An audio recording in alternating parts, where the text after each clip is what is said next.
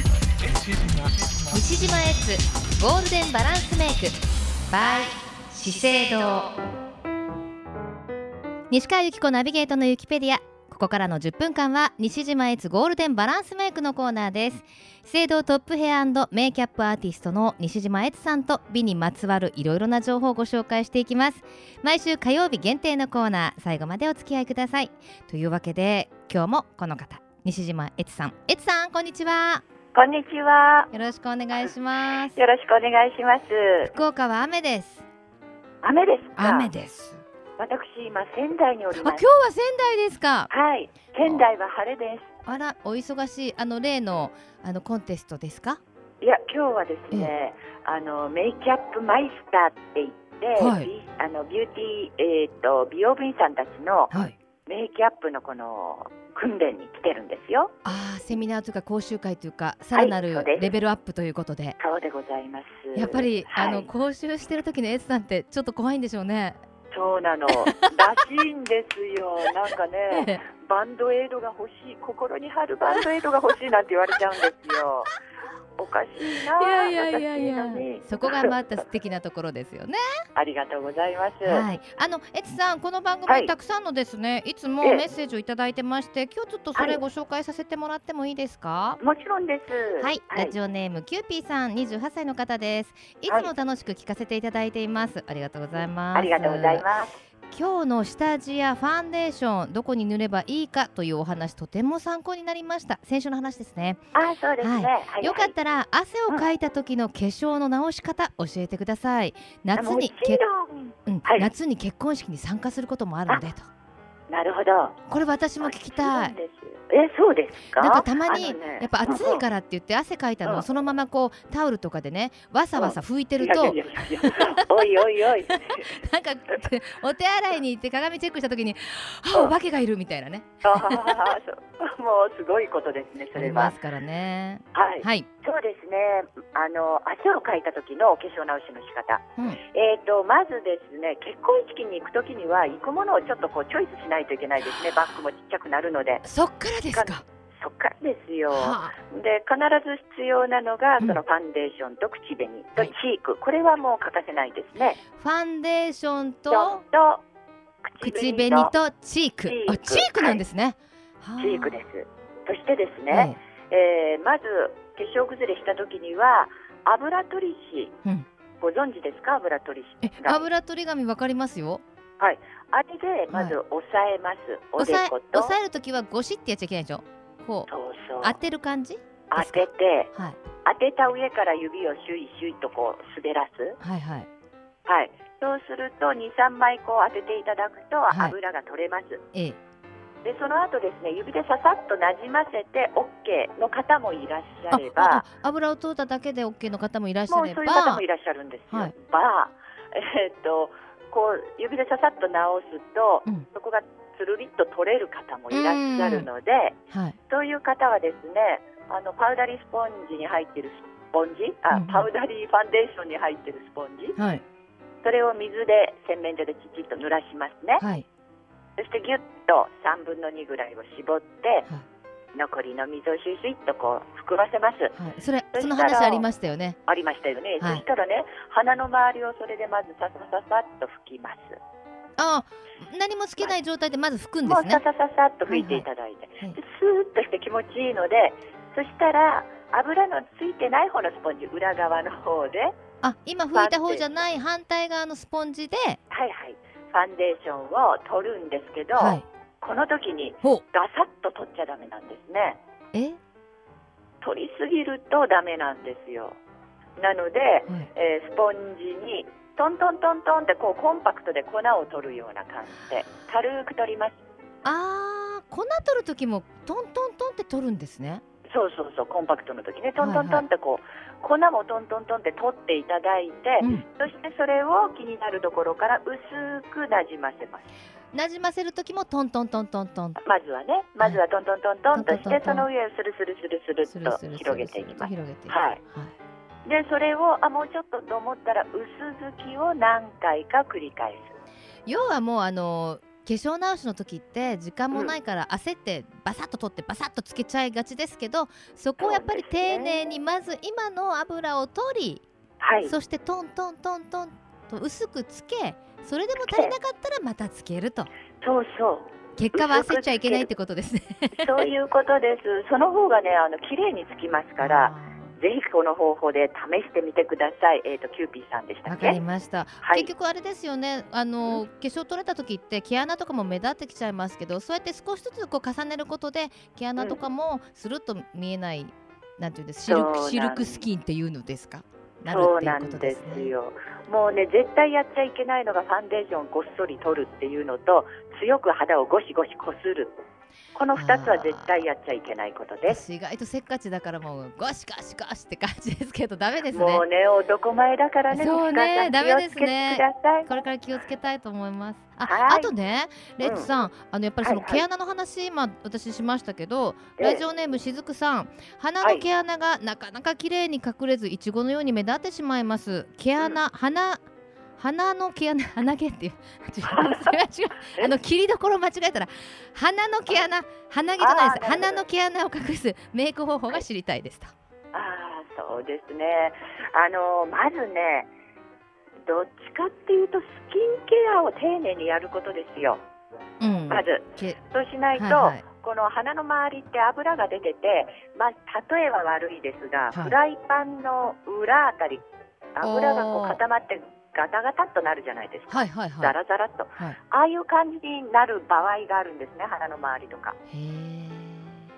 まあね西川さんお肌綺麗だからいやいやいやいやいやいや。私若い頃これよくわかりますなってましたそうですか。じゃあはまいずはスキンケア考そうえそ直うしままずしょ丁うと。寧に洗うね丁寧に洗った後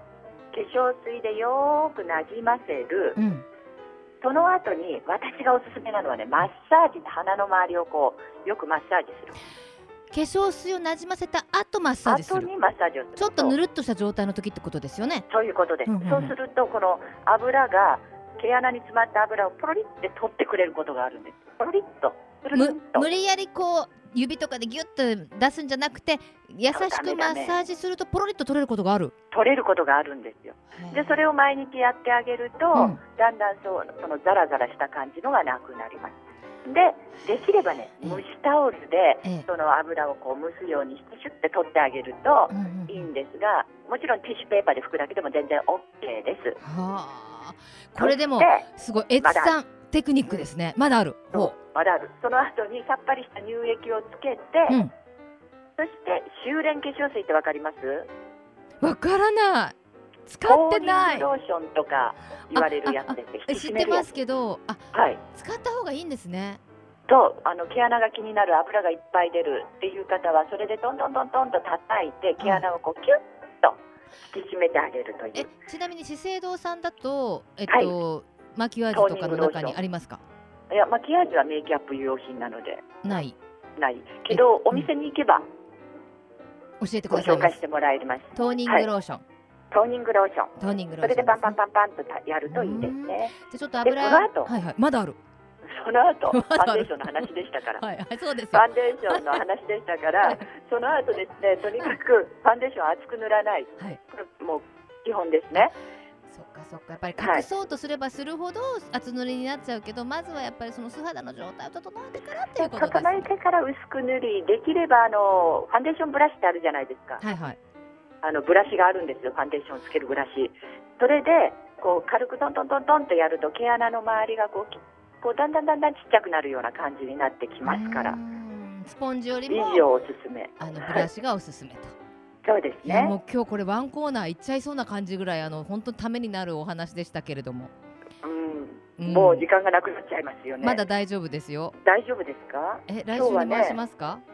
まだ大今日はあ丈の夫、うんって言って大言丈夫ってますじディレクターは はいはい今日はあの、はいほら大人の下着その2そのアイ2ボリーの話をしたいなと思っててあそうですねえっと商品はエリクシールシュペリエルコントロールベース UVN はいの今日はアイボリーそうですアイボリーですはいアイボリーの色はどんな方が使うといいのかというお話です。はいえー、と前回はホワ、えーナチュラルでしたよナチュラルでしたねねはいちょっとピンク味のある白い感じで色白の方とか普通肌の方がふわっと血色よく見せるのに良かったんですが、うんこのアイボリーですねはい、色がちょっと私くすんでるの黒いの焼けたわあシミそばかすが目立つこういう肌の方まさに私じゃないですか色が黒いいやいやいやいや西川さんほら普通肌だからいやいやいやいやいやいや普通肌でシミそばかすないからやりますよじゃあ私うまく隠してると思いますよああま あね美しいから何いよやりいやいやいいですよあの今回のそのエリクシール・シュペリエルコントロールベースは、これ、はい要は下地なんですよね大人のこれ下地下地なんです大人の下地なんですよ、あの使った感じは本当にうんあの毛穴をちょっとこう、なんて言うんですか埋めてくれるようなうん効果がある下地っていうことですもんね。そうなんですそれでね私ね近頃この新しい下地を使って思うんですけども、ああファンデーションのこの流行っていうのかしら、うんそれが少しずつ変わってるんだなというのをねつくづく感じましたえ例えば、例えばこの前回のええナチュラルもそうですけど今回のアイボリーもすごく透明感があるでしょうはいはい伸ばすとねスーッと体に馴染んでいく感じです。そうなんです肌に馴染んでいくような感じそしてこれ時間が経つと肌のキメがねこの前言ったようなストレッチレース処方っていうのでうんすごくなんか滑らかな透明感のある肌に作ってくれうるんんですうん、ねわかりますなんか本当にうんちょっと言い方悪いですけどうんパテで埋めてくれてるみたいな薄く ベ薄くベールをこうこう薄くね薄くねなのでこう凸凹とかそれこそ先ほどあの毛穴が気になるってるってお話の方いらっしゃいましたけど、こういうのを薄く伸ばした後にその上にこうファンデーション重ねるとなんて言うんですそかうなんですよね。ねあのちょっと前まではね結構色味がこうパンと出る感じで色でカバーっていう感じだったんですけども、うんうんああもう本当に新月歩下地 の